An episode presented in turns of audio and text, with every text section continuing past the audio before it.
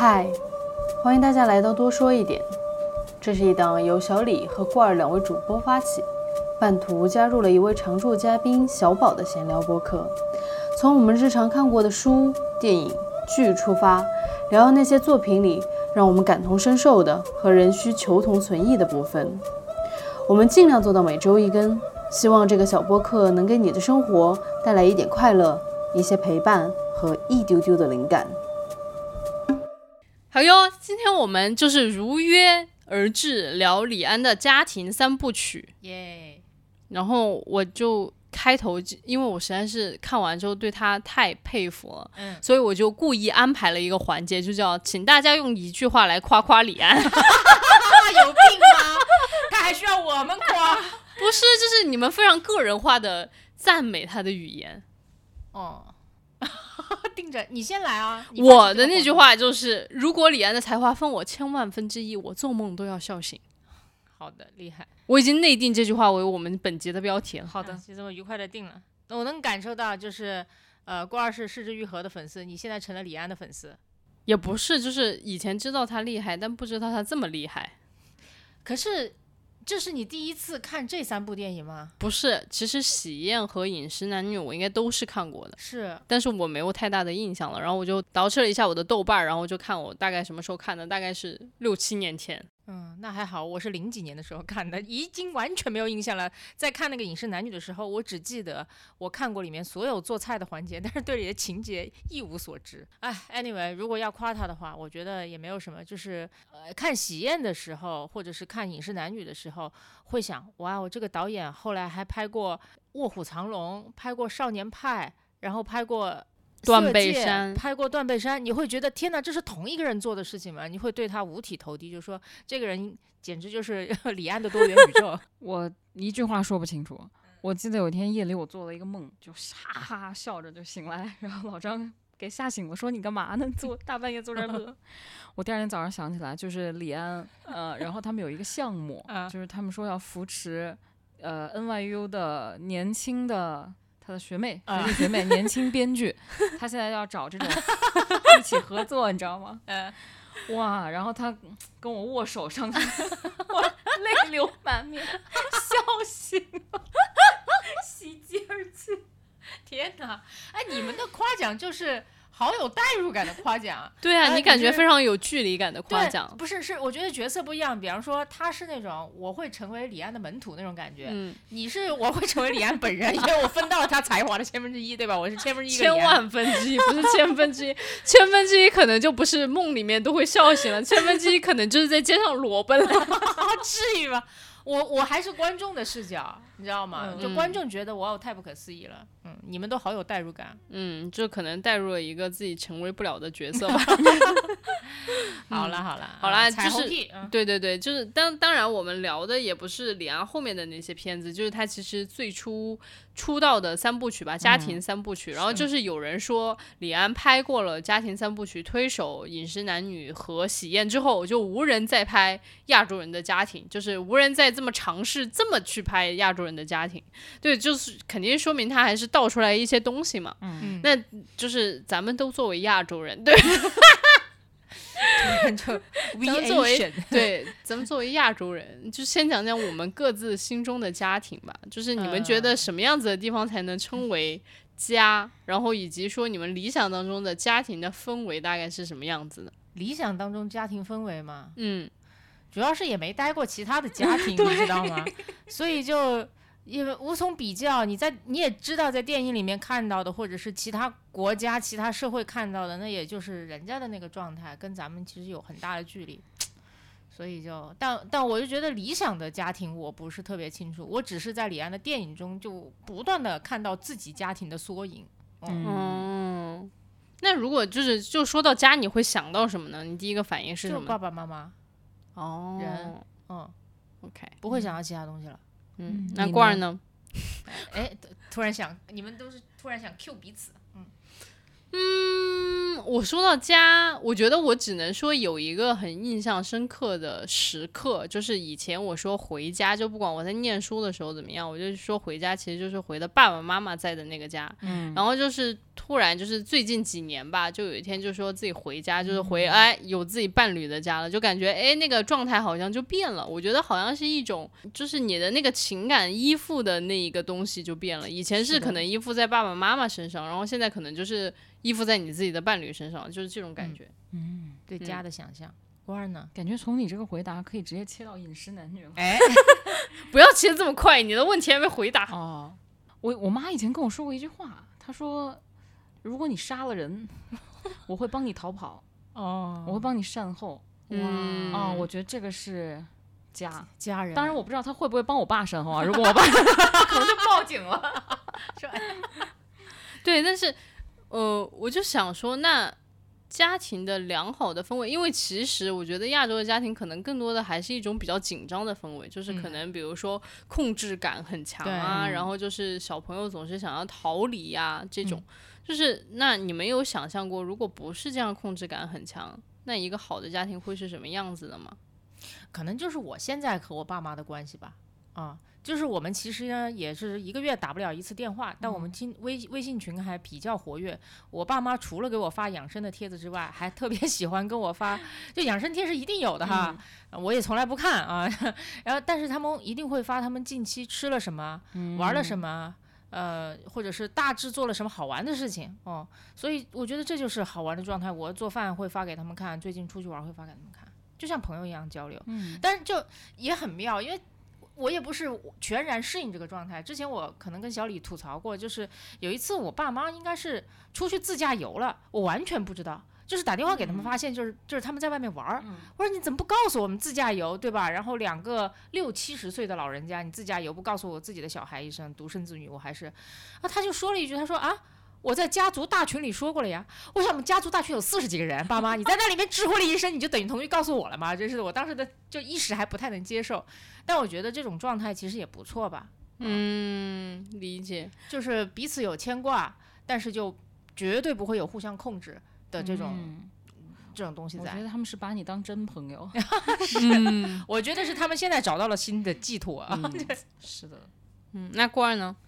我喜欢能有哈哈大笑这种欢声笑语的家庭，嗯可以开玩笑的家庭。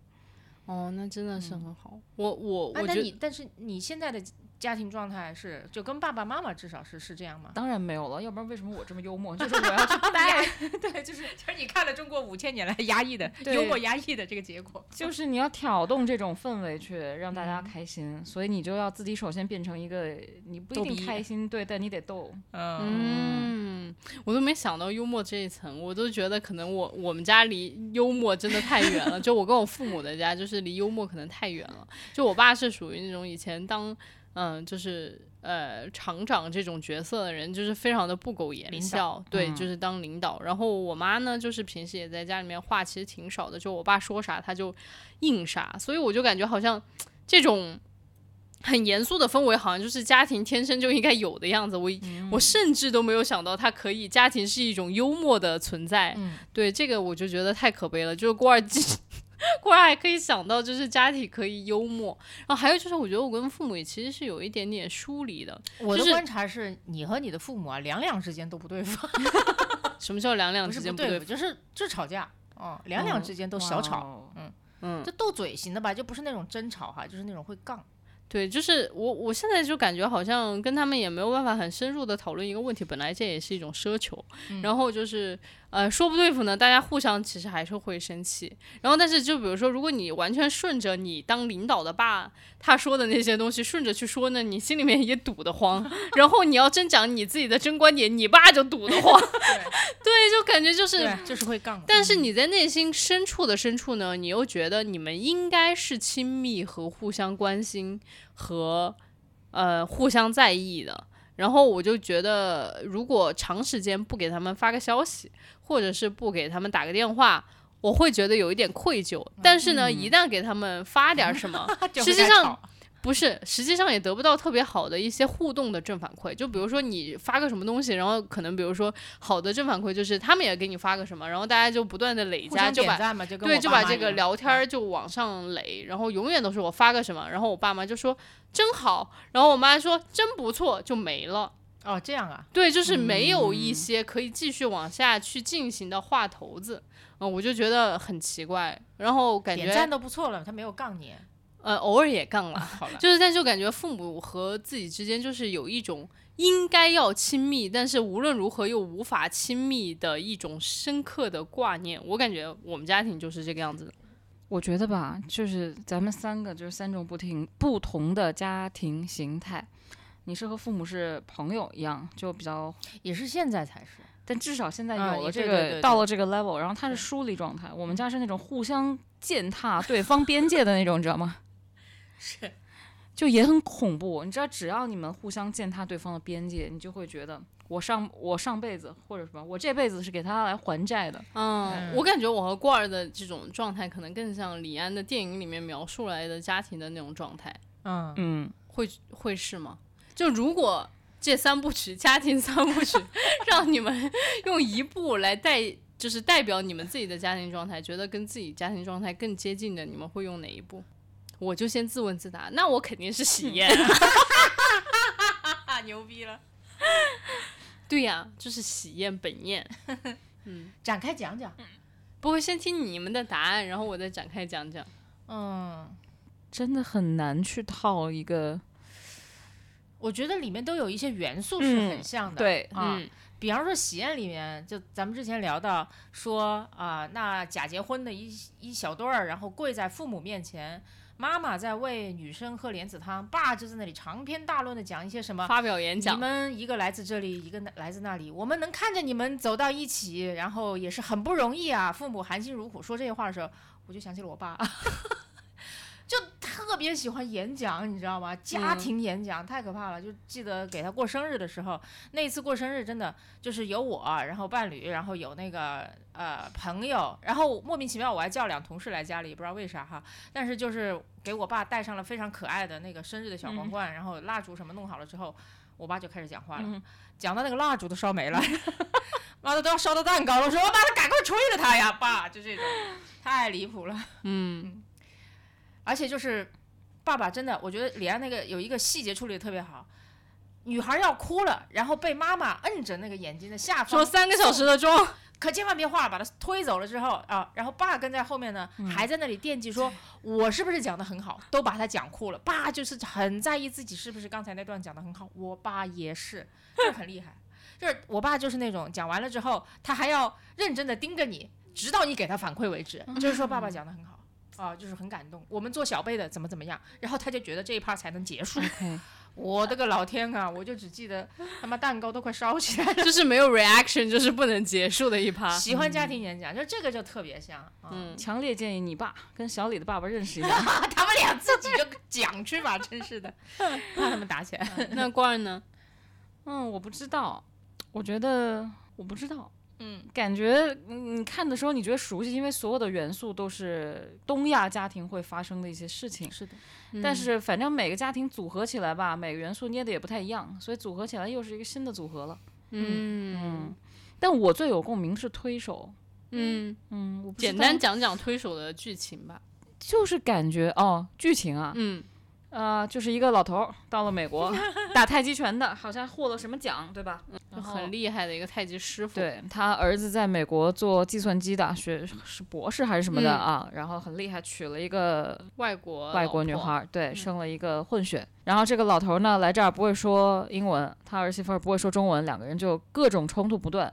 然后我觉得这儿子是在中间最摇摆的，就是他一方面觉得他父亲侵占了他的私人空间，对，但一方面又觉得我只有这一个父亲，我要养他，你你你这个媳妇儿你得给我让着开，哇，对，这特嗯别典型。我觉得每一个中国家庭的小孩都会有这样的困扰。一方面就是父母给自己其实带来了很多伤害，说老实话，嗯践踏边界也好啊，侵犯隐私也好啊，等等。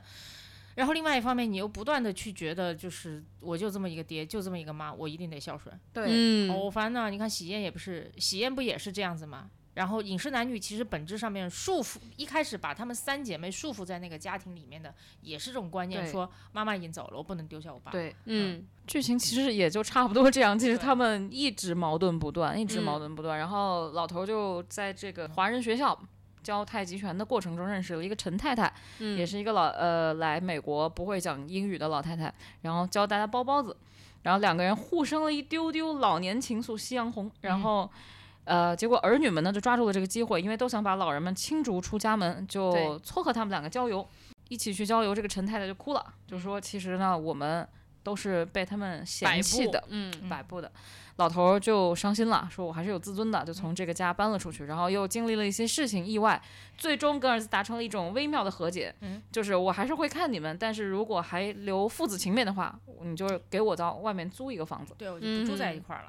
但是这块儿也很微妙哦，嗯，你给我去外面租一个房子，而嗯不是说我靠自己赚的钱去外面租这也一个房子。太主要是太难了吧？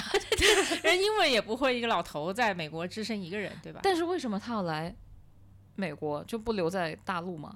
嗯嗯，就是又想，对，然这也后呢是我觉得是东亚的家庭一个特色，就比方说。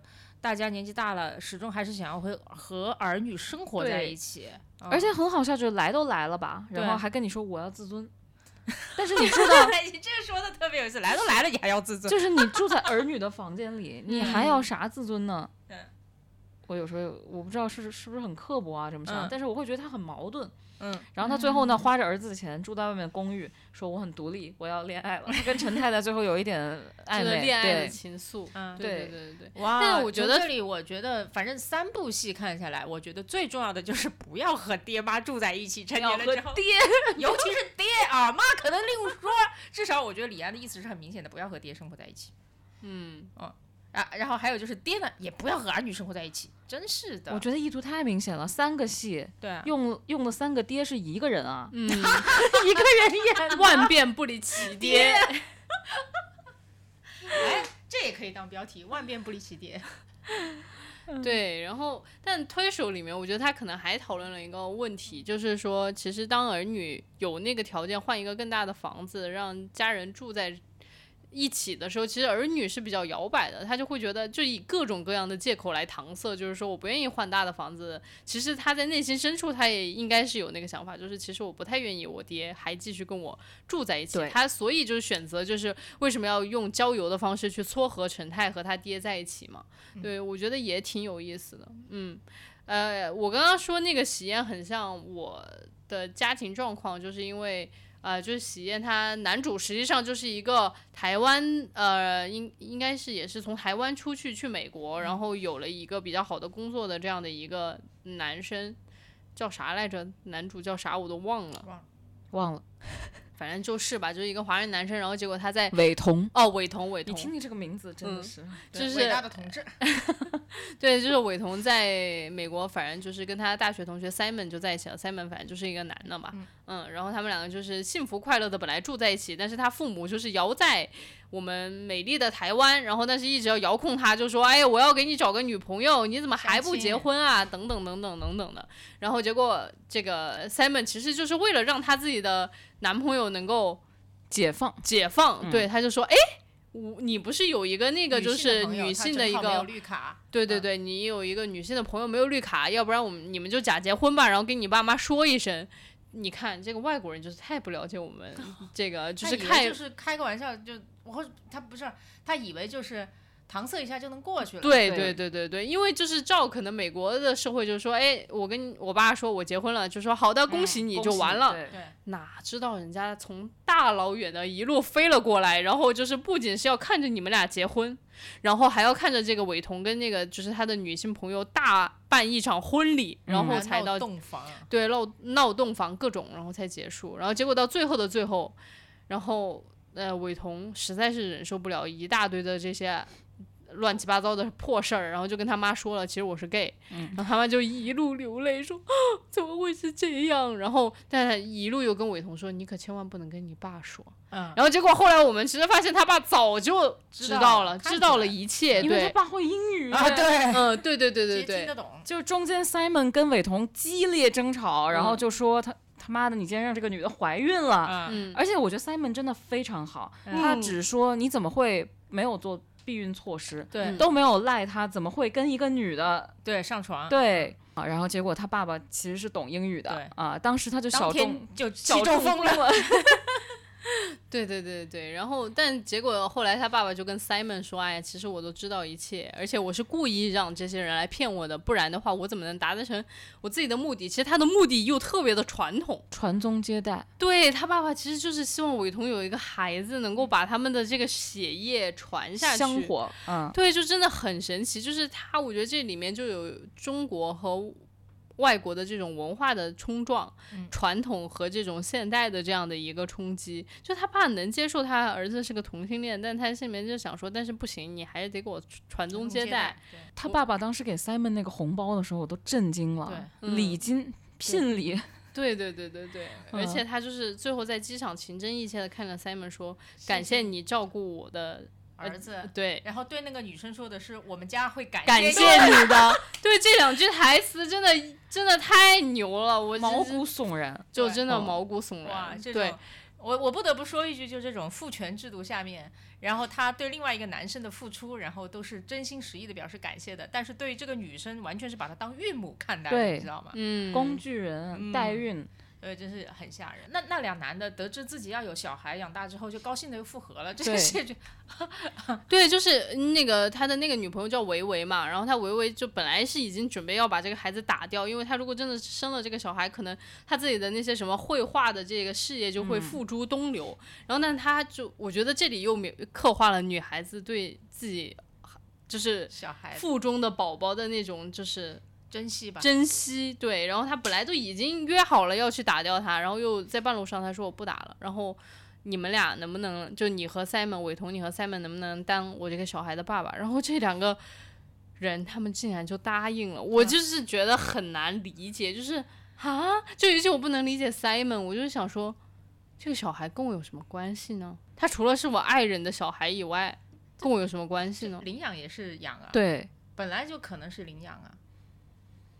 我我反正觉得这块特别讽刺，就是他们三个要组建一个小家庭的时候，嗯这个女生想的也不仅仅是说我对我肚子里这个孩子留恋，其实还有一、一一层考虑，如果这个孩子打掉了，她就得回国了。嗯嗯，但是如果这个孩子在这儿有两个美美国爹，对吧？嗯，然后他也有绿卡了，他其实嗯是靠这个孩子能在美国生活下去的。是，嗯，肯定有就这个非常非常九十年代人的心思的那种。哎，是，对，我就想说，哎，你们说到三十多年前，我就在想说，我靠，李安三十多年前拍出来这个东西，但是现在依旧能引起我们的讨论和共振，你就觉得一点都没有过时。是的，就他真的是抓住了人性本质里面最底层的那个东西。对，而且你会发现，呃，家庭的关系也好，还有人的性的观念，然后对关系的看法也好，这三十年来其实就是这个样子。李安就是很先锋，他当年就捕捉到了，直到今天都没有过时。我印象深刻的就是《喜宴》里面有一句非常经典的台词，而且是李安本人说出来的，就是他们当时就是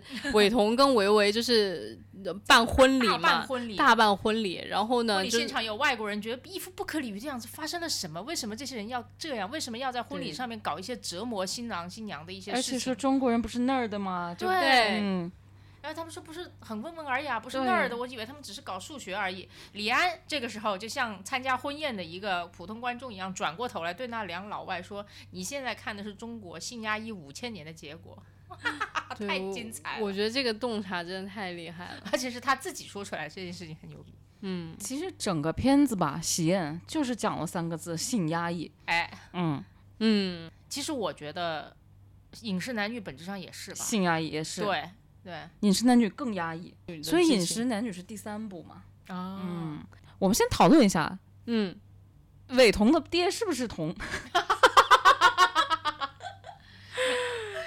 我我我感觉他应该是，就是我觉得只有当自己经历过这些事情之后，嗯，他才能够那么快的去和解。虽然说他可能也小小的中风了一下，就是当时听到 Simon 跟伟彤两个人疯狂的争吵之后，他就会小小的中风。但是我感觉，如果他自己是非常直的直男，他是很难很快的去接受的，而且也很难接受说 Simon 还陪他去跑步，帮他做复健等等。是，嗯，我感觉他是会非常的，如果是个直男，他会很厌弃 Simon。李安留了很多线索嗯啊，我我觉得我肯定没有捕捉到全部，但比方说他里面有一个老张陪了他们家四十多年，应该是他的司机，同时兼厨子，对吧？然后他当年他在结婚前说过一句话，他呃他在儿子结婚前说过一段话，说是我当年是逃婚出来的，家里给我安排了个婚事，我特别不满意，我就去参军了，啊，然后再说了在部队里边。嗯，哎，对吧？就算是自己没有，那很很容易产生一些兄弟情啊。就算自己没有经历过，肯定也看到过。所以我觉得他对这件事情的，不管是不是亲身经历，他容受度一定非常高。而且老张就是他军队里的人呐、就是啊，嗯所以我觉得这件事情真的就是留下了很多线索，给人很多遐想的空间，但没有让人确定这件事情。我觉得这是好的。如果最后确定你这个爹就是个同志，那这个故事又太落俗套了。我觉得，我记得当时看喜剧大赛，然后有一个史册吧，结婚结婚的那个，对，然后里面不就有个张叔吗？嗯你记不记得？当时我看完，我第一反应说这不是喜宴吗？哎，嗯，嗯。就是父亲身边总有一个默默付出的老 战友，对，都是一些好基友。嗯，嗯，但关于你之前我们在说到这个的时候，你说了一个细节，就是说张叔在，哦，不是张，呃，对，就张叔老张。叔送送了伟彤一金镯子嘛，送了伟彤的媳伟彤的媳妇儿一媳妇儿金镯子，，嗯。你就觉得这礼太重了哈。啊，他完全是把自己当成妈一样的角色，然后再给自己的儿子准备结婚礼物。对，嗯然后咱就再想想吧，就是伟彤他妈知道这一切吗？看的样子是很不知道的，而且他妈妈有一种非常典型的，就是家庭妇女，并且就是呃对这件事情的看法也是一开始哭不接受，到后面就不断的在想。是不是自己哪里做错了什么东西，嗯。导致伟彤是个 gay，以及就是说嗯这件事情能不能掰过来，是不是呃怎么样治疗一下就能好，甚至就还去问伟彤的男朋友，嗯。就是说你有两个姐姐，你俩姐姐是不是也是同性恋，对吧？就搞这种事情也是非常典型的妈了，哎，但很好笑，你就想他如果如果他爹是 gay，、嗯。你看他做了两对儿人物，两组，对，然后每一组人物的组成都是这么的相似，嗯，嗯，二男一女，幸福生活，有一个小孩，哇哦，真的耶，这就可以达到一种家庭的稳态，是的。哎，而且就是李安拍这三部曲，其实都是一个家庭处于一个相对比较稳定的状态，但是所有人都挺不开心的。嗯然后直到出现了一些非常奇怪的事情，打破了这个稳态之后，家庭迈向了下一个稳态。然后有一些人得到了解放，有一些人没有，那特别典型。嗯反正在系统心理学里面就是这样子，就是一个家庭在没有出现一些非常重要的挑战之前，它是不会有变化的。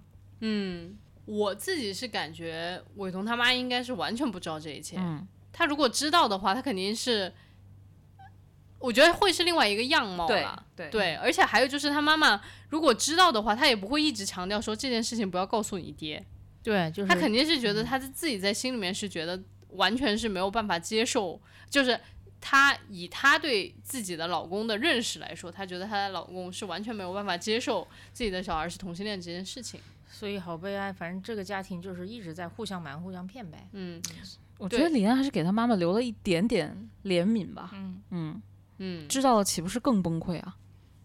对啊，就是如果在那个时代，就算你知道，你能怎么样呢？嗯，就如果你要离婚，其实大家诟病的肯定都是说女方嘛，就是说你肯定是操持不了这个家庭，然后不会，那个他不会，他他爹也是不会让人知道的。就算让人知道，或者就是就自自己太太知道了，两人也会合力守护自己这个秘密。他们是生在那个年代的人，而且对对对是军人，他可是师长啊！我的妈呀，嗯，他们就算是知道，也是会合力守护这个秘密。哎，但是我就觉得还有一个，如果你们这么聊，我就觉得有一个很意有意思的点，就是嗯。每天伴你睡觉的那个人，你可能并不那么了解他，但你是为什么看你很盯着我说这种不是，但是你很了解你的那个儿子，就是你看，就是爹就跟伟彤就说，哦，不是，跟 Simon 就说 I watch, I hear，然后就是我我看到这一切，我就知道你们是怎么一回事。但是你想，就是作为伟彤他妈妈的那个角色，他每天都跟这一个人睡在一起，然后老张每天都在家里面泡着，他竟然不知 道这件事情。所 以你知道吗？就是这种，我觉得好难解释。这种非常亲密，看上去非常亲密的关系，然后跟血缘之间这种可能还是有点不一样。我不知道，你们会觉得，就比如说你的每天跟你睡在一起的那个人脑子抛锚了，你会完全不知道吗？我用诺兰拍那个《信条》里面的一句话，就是你绝对不会理解他，但是你可以感受到他。嗯，我觉得血缘是这么一种东西，就是它本身就是有一种化学反应。就是可以撕扯掉。你想，你可能铺了很多遮羞布，但是他就把这东西给撕掉了。但是你跟没有血缘那个人，你可能就感受不到那那一层。嗯嗯也要看这个人是不是真的花心思去感受了。哎，我觉得家庭关系中有很多人对另外一半儿也好，对自己的小孩儿也好，小孩儿对自己父母也好，就是大量的视而不见啊，这也是挺常见的。我觉得其实如果当你心里有一个巨大，其实刚刚郭儿说的那个应该就是当你心里有一个巨大秘密的时候，就是比如说有血缘关系，哪怕你这个巨大秘密用非常多的遮羞布遮到。我还是依旧可以把它给揭开，就是如果我们俩有血缘关系，但是如果当你心里有一个巨大的秘密，其实就是加深了你们之间互相关注、互相了解的那个成本。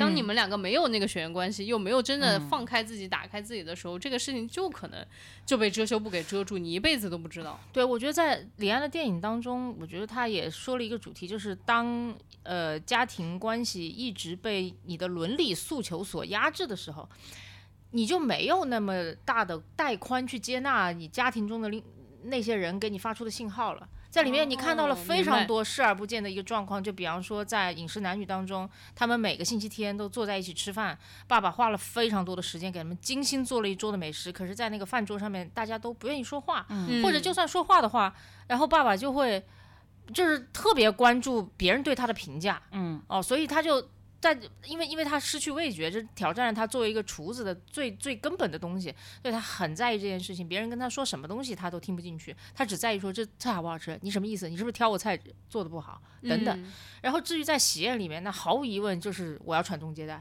爹妈想的都是传宗接代。他但凡花一点点心思去问儿子，你这在美国过得怎么样？你好吗？有人陪你吗？对吧？你孤单吗？你不会，他就想说你什么时候结婚？你快点结婚，我要抱抱孙子。他接受不到另外一方给他发出的任何信号了。嗯，所以说其实你只能看到你想看到的东西。对。对，不过说，要有执念，要有执念，你啥都看不到。我总觉得喜宴里面就是爹这么能了解儿子，还是因为他们都是，因为都是因为 gay 对，因为你看《饮食男女》里面，嗯那个他那爹嗯跟锦荣，先介绍《饮食男女》这个剧情非常离谱啊。嗯，前两部我觉得李安还没有那么驾轻就熟的时候，他就选择了在纽约，因为华人在纽约会出现非常多你意想不到荒谬的意外有，一些错位。嗯，对，所以你就会出现很多天然的戏剧冲突。但是嗯他到了第三部就给他搁到台北去了，嗯，非常非常嗯呃赶，我觉得对它是一种有了安全感，然后就放把一个呃故事放到最熟悉的语境里面去、嗯嗯去拍，然后去放大。呃，朱家三姐妹，老大朱家珍是一个基督教徒，然后当年呢说是大学的时候受过前男友的伤害，所以再也不找。再也不找男朋友了，但后后面发现这个男朋友是她的妄想，对，嗯是她朋友的男朋友，根本就不是她男朋友，她就没有谈过恋爱嗯啊，这个这个点很有意思。是。然后老二呢叫朱家倩，是吴倩莲演的，很漂亮，很哇干练，。我一定要说，吴倩莲真的太美了。啊，我也是。到后面她只要一出场，我说太好看了吧？从身材到衣服，是哇，太时髦了。九三年就那样了。当时我看的时候，我就想，九三年我在干嘛？你我在出生了吧？我在撒尿和泥。非常美，啊非常漂亮。嗯然后城市也很好拍的，嗯就是你能感受到城市的繁华。朱家倩是一个航空公司的处长，嗯已经做到处长了，然后一直节节高升，事业特别的厉害，也没有男朋友，因为她跟男朋友处不好，所以把男朋友变成了前男友，也变成了炮友。炮友，嗯，对，说分了手反而没有束缚了，嗯，更加呃可以享受这种欲望。是，然后中间呢冒出来一个他的他们的天才员工吧，嗯叫李凯，就是喜宴里面演 gay 的那个，演 韦彤的那个。对，然后非常有魅力的一个男生，然后他们就想好，然后也这个这个男生在美国有太太家庭和孩子，嗯。然后说感情不好，再再准备离婚，他们就差一点干柴烈火的时候，朱朱家倩突然跟她说：“你是我姐姐以前的那个男朋友，你怎么能这么伤害我我姐姐？”然后这才知道她姐姐的妄想，这是佳倩的故事哦。嗯他本来可以去阿姆斯特丹，然后最后她放弃了这个愿望，因为呃一直说不恋爱不结婚的老大还有小妹，嗯，都快速闪婚闪孕，对然后他天天说要走要走，买房出去哦还爆雷了，对，他太惨了。那个九三年的片子拍的特别现代，你知道吗？就是前男友变姘头，对吧？买的房子爆雷，太好笑了。然后他反而留了下来，小妹就更离谱了。小妹是学生吧，二十岁还没毕业呢，然后跟一个小姐妹在、呃麦当劳快餐打工快餐店打工。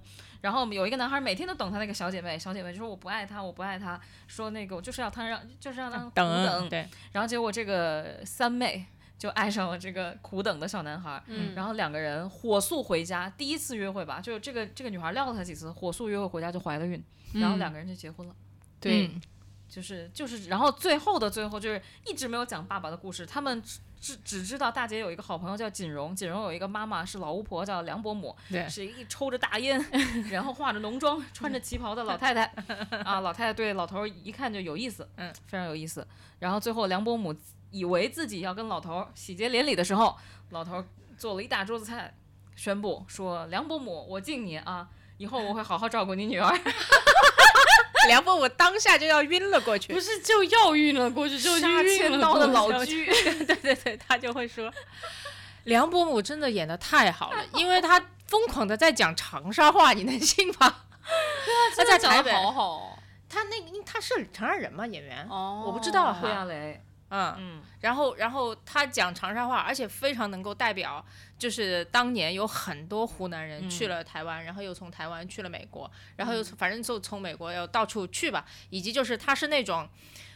非常非常拼的那种湖南妹子，你知道吗？就所以她的个性张牙舞爪，要、演的特别好。对，然后而且我真的觉得李安对那个细节的把握，就是让我叹服。那为什么？我就觉得他真的就是把细节烘托到，他就让你以为是这样，结果他给你拍，事实是那样。一样，因对，为我当时记得他那个就是老朱，就是召集了一大多的人，他的女儿女婿，对吧？全部一起，嗯然后大家欢聚一堂，说我有一件重要的事情要宣布。之前就是那个梁伯母来，嗯，然后梁伯母还在给自己的女儿景荣说：“来看看我的胸针是不是很美？”对他就觉得，别好了吗？对，他就觉得老朱就是要宣布说我爱上了。对我爱上了老梁，然后我们两个要在一起了，他就是绝逼是这样想的，就是让我也这样想了。对，哎，但你知道有一个细节，嗯就是吃饭的时候，老朱坐中间，然后梁伯母坐在他的右边，右边，嗯然后对梁伯母的女儿坐在他的左边。嗯，然后在老朱很紧张起来敬酒说话的时候，那个梁伯母一直是非常开心的，嗯很就是娇羞等着。但是那个时候他女儿头一直猛低着，他女儿是那个谁演的？是张艾嘉张艾嘉，哇，嗯年轻张艾好好看，我的天！然后那个张艾嘉头都埋到胸口里，都要藏进去了，紧张的要死，整个肩膀耸起来。我想说，我当时就有点怀疑，老朱要和你妈好，你紧张个屁呀、对吧？后来发现哦，原来是这样，所以就整个细节安排的特别合理。你再去看一下，你就会发现厉害。哎，当时我看到，但是我心里面想的是，哎呀，就是我以为他想的是这个梁伯母就是特别招人嫌，对，就是 觉替得就是自己妈感到羞愧。对对对，我以为他想的是说，朱爷爷，对对，就是猪爷爷，就是被很多人都喜欢嘛，然后嗯。也感觉好像被很多人都需要，因为就那个他的餐厅也不停叫他回去，嗯。对吧？然后猪爷爷还不停的给自己的女儿，嗯。就是景荣的女儿做饭吃，就每天带便当。我当时心里面想的是，哎呀，景荣肯定是觉得自己的老妈子是这样的一个人，结果这个朱爷爷要跟他在一起了，他他可怎么给朱家三姐妹交代？哦我当时心里面真的是想的这样，就是而且朱家三姐妹对。呃，梁伯母的那个就是厌恶厌恶是写在脸上的。我觉得像景荣这种，就是又要自己带娃，然后又在外面跑这种保险的业务，他应该是非常懂得这种东西的。所以说我当时看到他那个脸都要埋到脖子里面去，我是这么想的。嗯，也说的结果，结果，哎，厉害了！我当时也是，就是我看到那一幕都跳了起来，就是哈哈哈哈！我以前看过这部电影哈，但我完全忘了后面这一段，大离谱。以前只关注吃的，真的。我觉得吧，就他们俩好的那块儿，我觉得嗯很荒谬，但后面的事情，我觉得李安很坏，哎，就是他让锦荣怀孕了，牛逼因为，中间有一段戏非常有意思，就是老朱有一个好朋友是老温，对，嗯、是一个单身独居在台湾做饭的从大陆过来的老头儿。对，然后后来呢，老温就很快生病就死了，一一嗯直陪他。一直陪他一起做菜，然后当老朱失去味觉的时候，老温是他的舌头嘛，对然后他舌头就没了，这个嗯老温就一个人去世了，很嗯凄凉。然后这个老头就去做体检，又娶了一个这么年比他小这么多的老婆，然后又嗯怀了孕，嗯，我就总觉得老朱是那种生命，他的生命流逝到他看到头了，因为老嗯温已经走了嘛，对对对他看到头了，他需要有一个年轻的去帮他延续这个生命。是是然后我想李安太坏了。就中国男，嗯。你看他猪爸爸没有任何的瑕疵，撑死是说性格稍微倔一点，嗯。但我觉得他们中他心中那种繁殖欲，嗯，走到生命尽头的那个繁殖欲，真的是嗯，对让我非常唏嘘。你想，你知道他做体检那一段，我心里面是怎么想的吗？他是看到自己的好朋友走了，老温走了，他就感觉完了完了完了，我得嗯赶紧去检查一下我的身体。然后结果不是老二佳倩看到他爸爸去心脏科检查，还以为他爸爸自己是有心脏病有心脏病然后但是不愿意跟自己讲，他就还很难过，就觉得要对自己爸爸好一点。我觉得都非常的 make sense。然后。结果跟我来这一出，然后你就想，人家体检是检查自己的精子还活不活跃，婚检，婚婚检检，，婚检的一部分，对，哇。所以你看，我刚才不是说，就整个东亚家庭总是生活在瞒骗当中嘛？其实我嗯觉得这个情节大部分也都是由瞒骗所构成的。无论是那个大姐，就是骗其他人说、嗯我曾经有过男朋友，我只是被他伤得很深，还是爸爸在这么长的一个过程当中都没有告诉他们发生了什么事情等等吧。哎，真的是，当然没有买瞒骗就没有这些奇奇怪怪的情节了。嗯，我有一个问题，就是你们发现最后宣布这个事情的时候，嗯，只有老二没有惊讶，其他人基本都超级生气嘛，跑的跑，那个对，抬梁伯母抬梁伯母，但只有老二非常淡定。我觉得他不是淡定，我觉得我我当时有留意到这一段儿，因为我觉得老二是那个为了整个家庭，其实做了非常重要的，也不叫牺牲了，就嗯做了一个非常大的选择，就是嗯他放弃了去阿姆斯特丹的机会，对吧？决定留在这里。而且看得出来，他跟他爸爸的关系虽然是看上去是最不好的，实际上是最好的，等等。对，所以他那一刻，我觉得是过于震惊啊，没有任何反应，而不是淡然，你知道吗？嗯我是觉得是过于震惊啊，就是说老子为了照顾你，他妈放弃了升迁和出国，现在你给我搞这一出，嗯你他妈娶了我大姐最好的朋友，嗯，罐儿觉得呢？我不知道，我总感觉他们之间是不是在那一刻还是有相通的部分，就一些默契。理解了。但是是有的，肯定是有的。嗯就是老二的想法和观念其实是最最轻松的、最超然的。你想想吧，跟前男友做对吧姘头，这这，所以他可能能理解这一切，但我觉得他只是需要一点时间去接受，因为就是。如果刚才所说，一个是他做了很大的选择，还有他是那个在医院看到他爸进心脏科的人，嗯他以为他爸身体不行了，你知道吗？他那一刻真的是悲喜交加吧？喜是喜在说老爸你身体真好，那应该不用对你 操什么心了吧？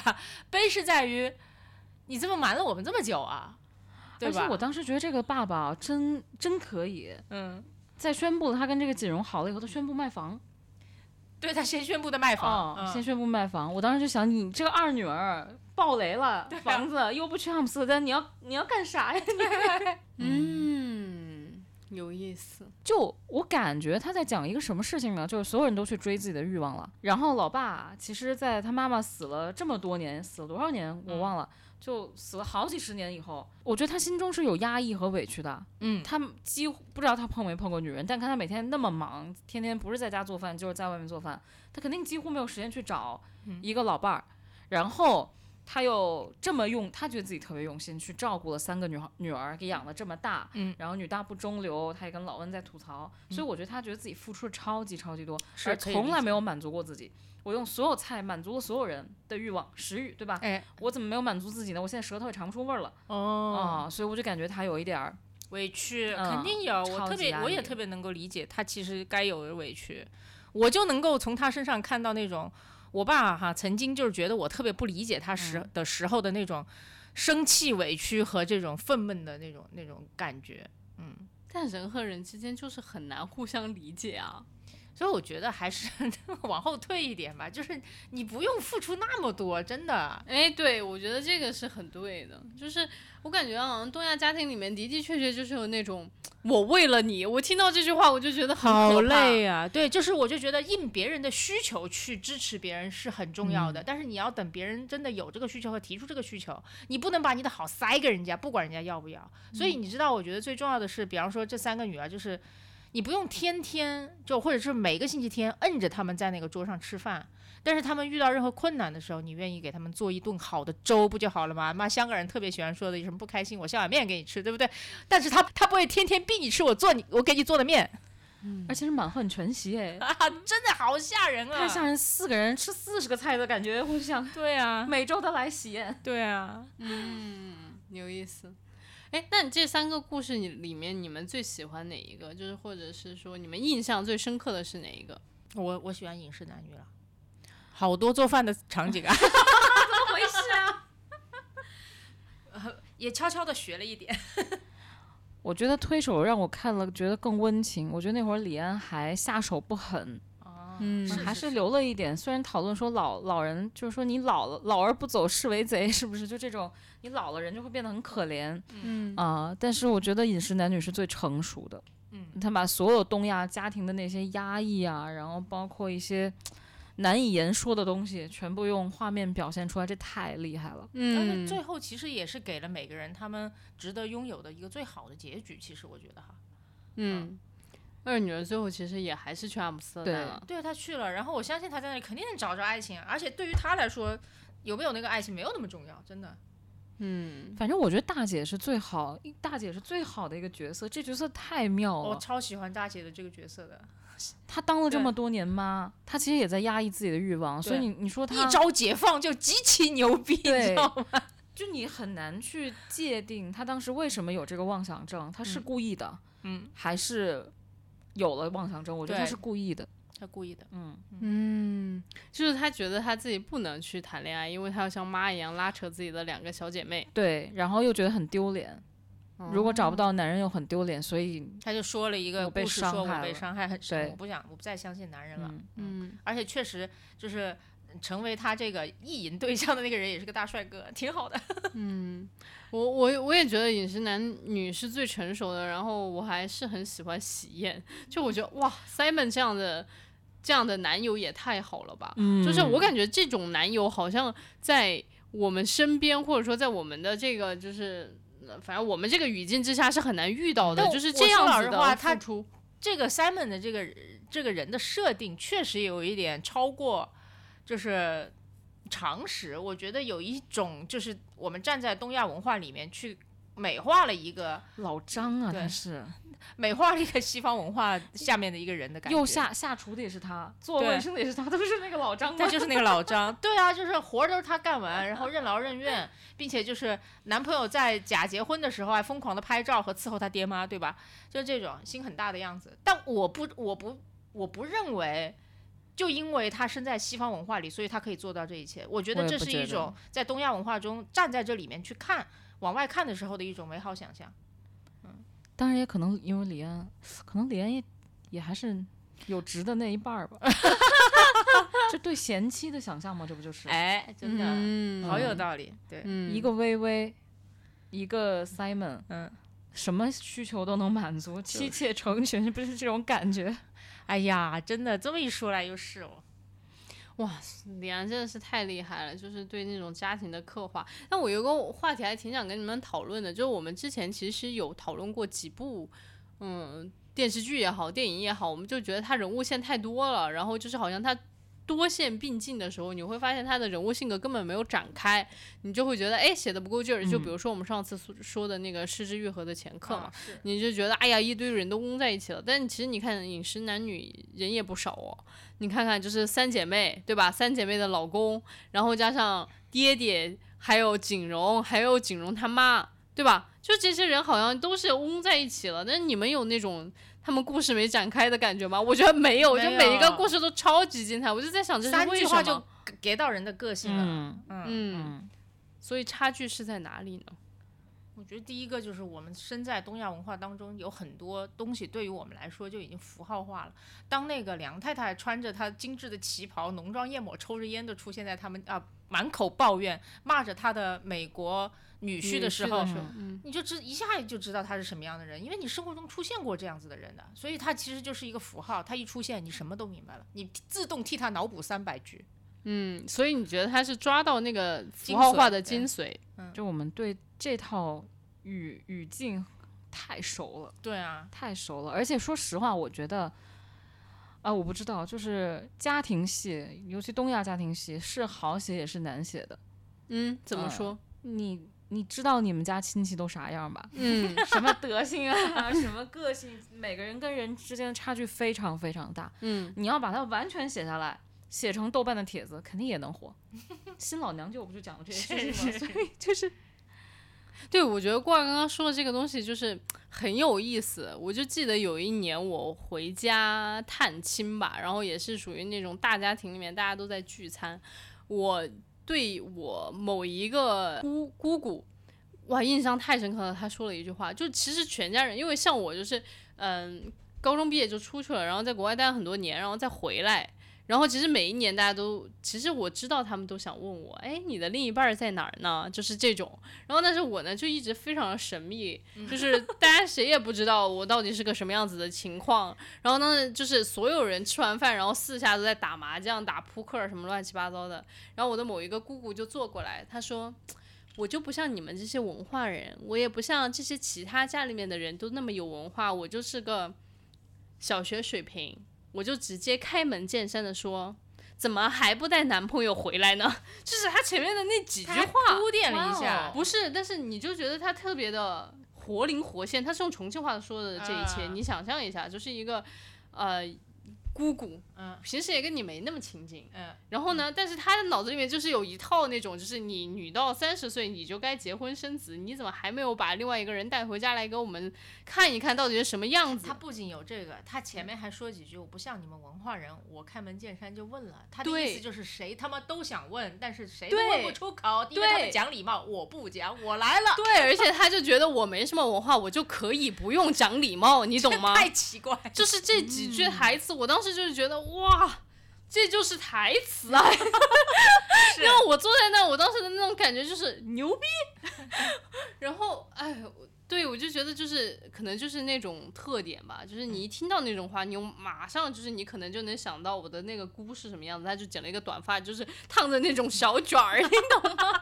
然后就是出去就会让自己的那个围巾围在自己的身上，然后拍那种照片的那种姑姑，嗯，也不念书，真的。总之，我觉得中国人的家庭里一句话特别恐怖，别跟我一般见识。哎，其实就是这样，他刚刚说的那句话就是这个意思。你也不能打他呀，对吧？嗯嗯，那你怎么说呢？我们可以怎么很好的化解这一句“别跟我一般见识这得问吵架大师。”？就如果有人在家里面跟你说“别跟我一般见识”，然后说了一大堆你非常讨厌的话，你会怎么化解这一切呢？我都不会出现在那样的场合里面，你这就没劲了啊！怎么了？你就是出现在那种场合里面了，你现在怎么办呢？嗯，那能怎么办啊？就真别跟他一般见识，总不能打他吧？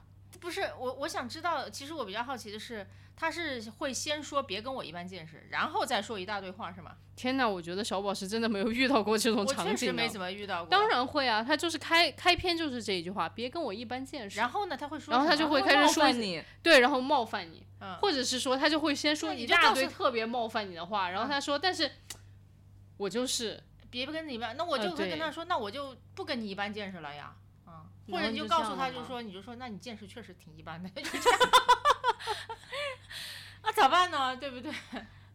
而且我觉得吧，就是你其实长大到一定地步之后，你就知道亲戚就是没话找话，他很在意你是不是结婚嘛，我没那么在意。嚼嚼舌头的话，最多也就是在他亲戚的这个圈子里面去营造一种优越感，因为说白了，亲戚之间也会有攀比，对吧？谁的小孩儿做什么样的工作，拿多少钱工资，嫁的人是不是好，他们也会有一定攀比心理。所以这件事情于他来讲，无非就是这种茶余饭后的这种资料而已。所以我觉得就是说，哎呀，爱咋咋吧。而且这话蛮优越的啦，怎么说呢？因为你在他们眼里你是没有对象的嘛。哦，那我告诉他，我有十个对象，对，也可以是一种不哦，对，错的办法。我觉得这个很棒，就是他说怎么不带回来？你就说 不知道带哪个回来。对，我刚刚其实就是想说这个，就是说没想清楚哪一个比较适合带回来，能嗯接受这么辣的川菜。对呀、我回头好好挑一挑。嗯所以你看，你这重要的就是不要太当真，不要太当真，你的幽默感才会出来，对吧？嗯，就你这一一些东西一问一答什么的，就是一一场戏。嗯这种戏多了，就自然有了家庭三部曲。是。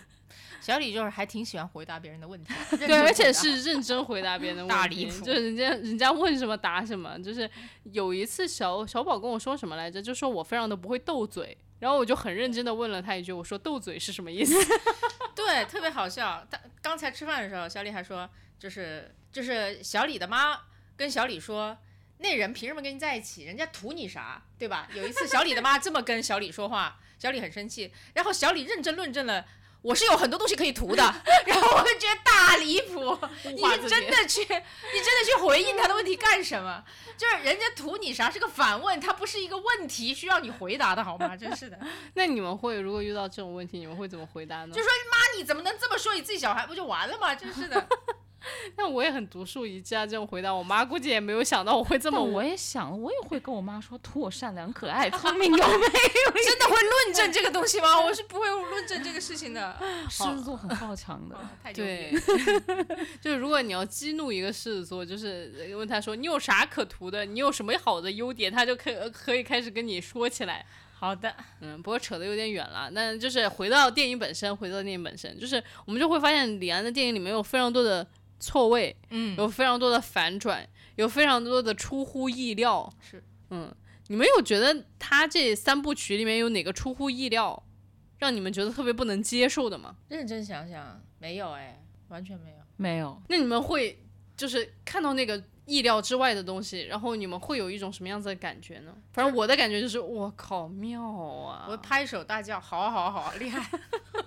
我觉得我们浸淫在东亚文化这么几十年以来，所有的意料意料之外都会，他都会帮你补上，哎，是的，他都全都帮你给圆上。对。对，而且你想想，我们看到只是觉得惊喜，我们并没有，并没有觉得就是说不可能，对吧？这这不可能啊！我们我们没有任何人有这对，种我觉得想法很有意思的就是这一点。所以他就是捕捉到了很真实的事情，只不过他把它放到一起了，最多也就是这样。你说这种荒谬的事情，我们生活里没发生过吗？发发生过。我们东亚文化就特别典型的就是。对吧？满嘴的仁义道德，全部都是写在面上的。可是该有的人性的那些东西，其实都有。你压抑之下，它只会表现得非常的奇葩，但是并不会消失。想了想，觉得妈妈还是挺缺席的。嗯，三部片子里面都以不同的方式缺席。怎么说呢？推手里面，就没有妈妈出现。推手里面，呃，对，推手里面没有妈妈，妈妈妈妈去世了，对。然后喜宴里面那个妈妈，是一个工具妈妈，对吗？她都不知道她老公和她儿子的这些，就她也知道她儿子这个事情，然后备受打击。其实她根本就不了解他们。对嗯，她在家庭里面，至少那个核心的东西她是缺席的。嗯嗯，啊，然后这边这个饮食男女妈妈也是死的很早，嗯我觉得非常妙。嗯，那为什么妈妈在这三部电影里面都没有存在呢？嗯，那存在感在哪里呢？反而是别人家都是妈妈活着。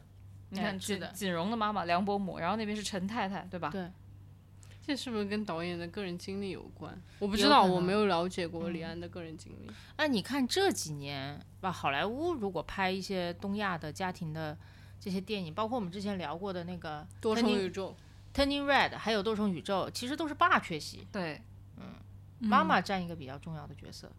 哇，就是李安把一个沉默寡言的父亲拍的这么好，真的也是很牛哎。嗯但我觉得这才抓住了东亚文化我也的觉得是核心，父权社会。就是父权社会，他沉默寡言，但是他掌控一切。对，好，那再问大家一个问题，就是如果还要再推荐一部李安的电影，就不是这三部曲啊，你们会推荐哪一部？我我我推荐比利林恩。哦，是吗？对，啊，我看那个就没什么感觉。哇，我哭到，我其实都记不住剧情是什么样的了。我嗯当时记得他用了一个什么高帧数拍的吧，一百二十帧还是什么多少帧，然后家里有票就让我去看了。我说看看新技术什么感觉？我当时觉得这这能有啥变化？然后我一看我就懵了，我觉得他选演员选的很好，那个男的眼睛里有海，然后他所有的微妙的表情，我这才知道，如果你就是情绪有波动的话，眼睛是可以反映出很多东西的。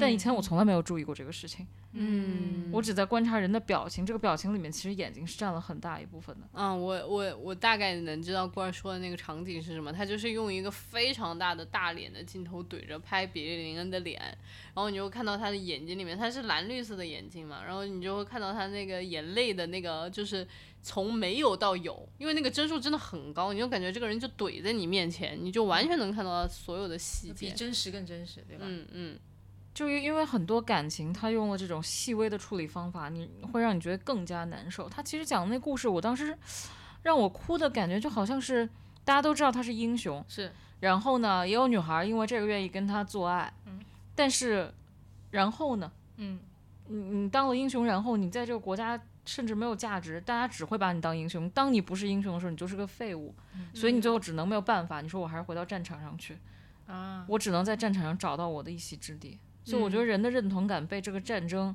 和这个勋章完全的毁灭了，我就觉得特别特别难过。嗯，我不记得剧情，但我好像有这种感受，能感受到。嗯，所以我就一直在哭，一直在哭。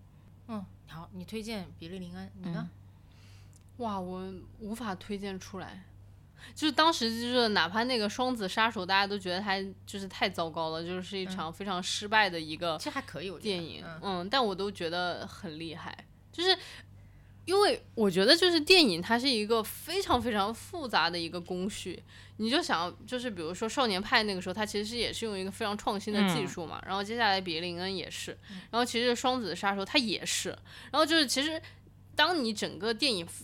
的那个就是项目变得非常复杂的时候，就是引入一个小小的改变，它都会有非常大的改变。但是就相当于所有的人没有用过那样子的技术，也不知道如何去使用那个技术之前，我觉得他还是讲了一个非常完整的一个故事。嗯，我就觉得他的那个就是想要创新的那个劲头，真的是非常的让我觉得钦佩吧。嗯，你说这个我特别特别认同。呃，但是但是我就觉得可能《双人杀手》它是必必须得到电影电影院去看的，你可能就在家里面随便的一个屏幕上面看，你就觉得哎呀，这是一个好好无聊的电影。对，就可能就是就很比起他之前写的所有的这么厉害的这些脚本来说，你会觉得哎呀，这个就是好无聊。但我也能理解他做这样的处理，就是如果你的脚本这么复杂，你这么可能深刻就啊很难 handle，因为他的那个新技术的那个变量已经对于他来说太大了。我就觉得他其实是一个非常四平八稳的这样的一个导演。就是他之前不是老还说嘛，他说四平八稳是褒义，对，对他四平八稳处理好非常复杂的东西。对对对对对，他就是在想说，我就是要把这个新东西也用的还不错，然嗯后教出来一个不至于让大家这么叫什么来着，就是叫让大家失望的这样的一个做，嗯就是一个玩意儿吧。然后我就觉得他其实是做了非常多的 trade off，然后最后呈现出来一个这样的东西。我看过他一个采访，还是一个纪录片，嗯在那里就是呃，采访者是进入了他的工作室去参观，那个时候他应该正在制作，不知道是比利林恩还是少年派，嗯，反正在做这个电影，然后呃，你可以，他就花了很多时间和很大的耐心去跟来访的记者解释他那个技术是怎么回事儿。后来人家也问他，就是说你为什么要在这个技术上投入那么多的心力？他有一个大概的回答，意思就是。呃，他必须把这条路趟出来，后面的人才会更好走，有这个意思在，我就觉得哦，很佩服。我觉得很多导演他不只是在叙事上面有，就是就就是着重这个叙事哈，因为我我相信以他们的这个功力，可以把一个很很很小的故事讲得非常的轻快，一样的可以打动人。但他们就是说我就是要挑战一些更麻烦的事情，就嗯比方那个凯文龙也是啊，就是嗯就是他就花十年去搞一个事情，这我觉得不仅是他现在这件事情里面，他确实就是电影是一个工业，它不仅嗯是讲故事，它就是个工业，他们就是在这个工业上面有很大的野心，我也很佩服他。就嗯那我说说我想我想先回应一下你刚刚说说的那个，就是嗯怎么理解这件事情？我自己因为比如说，如果说做书这个行业的话，那很多编辑他可能就会在意，就是说，哎，这个书的内容很好，嗯，但是我可能不会在意它的开本，我不会在意它的用纸，我也不会在意它的设计是怎么样的。就是真正比较有野心的这样的一个编辑，他会是说把一个这个产品。的这个规格，它可能以前是非常规的这样的一个规格，它把它做出来了之后，就是市场一片叫好，以后就会有更多的不同的人会愿意用这个新的规格去尝试新的这种东西，所以他们在看待这件事情，他不不仅仅是看里面的这个书的内容做得好不好，而是整体。我看这本书本，它就是一个产品，然后我是需要把每一个细节都做得很好的，然后让大家以后可以去尝试这种新鲜的东西。这就是我觉得就是真的是观念和理念层面的完全都不一样了。就以我粗浅的理解，我就就李安导演应该是拍完我我我以为哈，他拍完《卧虎藏龙》之后，他在每一部电影里面的技术上面都会有一个非常用力的探索。嗯有一部可能大家都忽略的电影叫做对《Woodstock》，嗯，他就是拍了这样一个题材电影，那个电影就是。也不叫好，也不叫错吧，我不知道哈，就很多人没怎么看过。看你看了哈？我不，你你的感受如何？我觉得很酷，对，很嗯酷，很非常非常酷。那在那里面，然后我就印象很深刻。第一，我觉得他非常花心思的去再现了一个人，就是当年的那个人哈，嗯。就是你要唱歌跳舞，并且就是那个吃吃药啊。他吃完药之后，他自己的精神状态是什么样子的？他花了很多心思去呈向观众呈现，企图把那个吃了药的人他的主观感受传递给你，然后你是能感受到他真是特别费劲要再做这件事情，并且还有一点就是乌乌斯托克是一个特别大的一个一个环境嘛，就那里面嗯人唱歌跳舞，然后裸奔等等。他也想把那个置身其中的狂欢的感觉，然后传递给你。这两件事情在技术上面是非常挑战的。前者就不用说了，我他用了很多神奇的视觉效果，并且非常细腻，并不是像现在就是因为三 D 技术已经极度成熟，大家都炫技，对吧？但不是，他用很细腻的方式呈现的。一个人从刚刚吃药，然后到我没什么感觉，妈的太阳下山了，怎么回事呢？然后到那个感觉慢慢升起来的时候的那个变化，哇！非常的温暖，也非常的这个这个细腻。还有就是他用了一个我不知道怎么做到的长镜头来呈现了乌索克全部的场景，那个长镜头长达十来分钟，我不知道他怎么做到的，但真的值得一看。我觉得就为了那两镜头，这个电影也值得一看。嗯，好呀。天哪，李安听到我们的这个分析肯定好高兴。没有了，开玩笑。就李安说，哼，你们这三个小丫头片子还没有 get 到我的精髓呢。他肯定有非常多非常多的精髓。我之前他雷小雨他采访李安吧，还是还是他反正写的李安那篇文章，嗯然后里面就有很多细节，比方说《色戒》里面最后载着王佳芝，对吧？那叫王佳芝离开，但是又没有真正离彻底离开的那个黄包车、那个号儿，是的，李安的生日，对嗯，哇，那这代那代表什么呢？就李安他，我觉得那就是李安自己，对不对？那那辆小车就是，但是什么意思呢？我也不知道，但反正这么安插挺有意思的。啊，我觉得他还是 ego 很大了。导演 ego 不大，怎么拍戏啊？但是导可是李安的现在 meme 图可都是一副那种啊，我不知道，我不理解，啊，你们在说我什么？我很惶恐的这样的一个状态。但我觉得他真的很棒，他不但是一个艺术家，他是一个非常合格的学者。嗯就是他对于那种学术上的或者说技术上的那种突破的那种劲头太，太值得钦佩了。所以我觉得他很谦逊。嗯，他一方面很很很 ego 很大，但一方面又很谦逊。我觉得嗯这两点能做到很难。我就想到了他当年自己说的一句话嘛，他就说：“我觉得王家卫是天才，但我只是一个匠人。”我说：“嗯。”但是可能 time tells everything，就是他还是个匠人吗？嗯，大家都心里面有答大案吧。师大师。但我有时候也在想哦，匠人是可以做一辈子的，天才不一定能做一辈子。对，嗯，他的那个可能上天给他那个 gift 燃光了之后就没东西了。对，但毫无疑问，我相信大部分人都是愿意当天才，不愿意当匠人的。啊，我觉得如果当能够当匠人，这是一件非常让人觉得幸福的事情呢。好哟，虽然我们已经跳过了两期推荐环节了，但实际上我们也还是推荐了非常多的东西。然后，嗯，刚刚我们列的就是刚刚我们聊的这些东西，我们都会写在 show notes 里面。但实际上，你打开豆瓣搜李安都会搜到。那就先这样吧，我们这一周，但下周要聊什么，我们还没有决定好。等我们决定好了，我们会在置顶评论里面写出来。嗯，下周好吗？也可能不聊。啊 好哟，那我们就先这样吧，拜拜，拜拜，拜拜。次爱是不嫉妒。爱是不自夸不张狂不做害羞的事。不求自己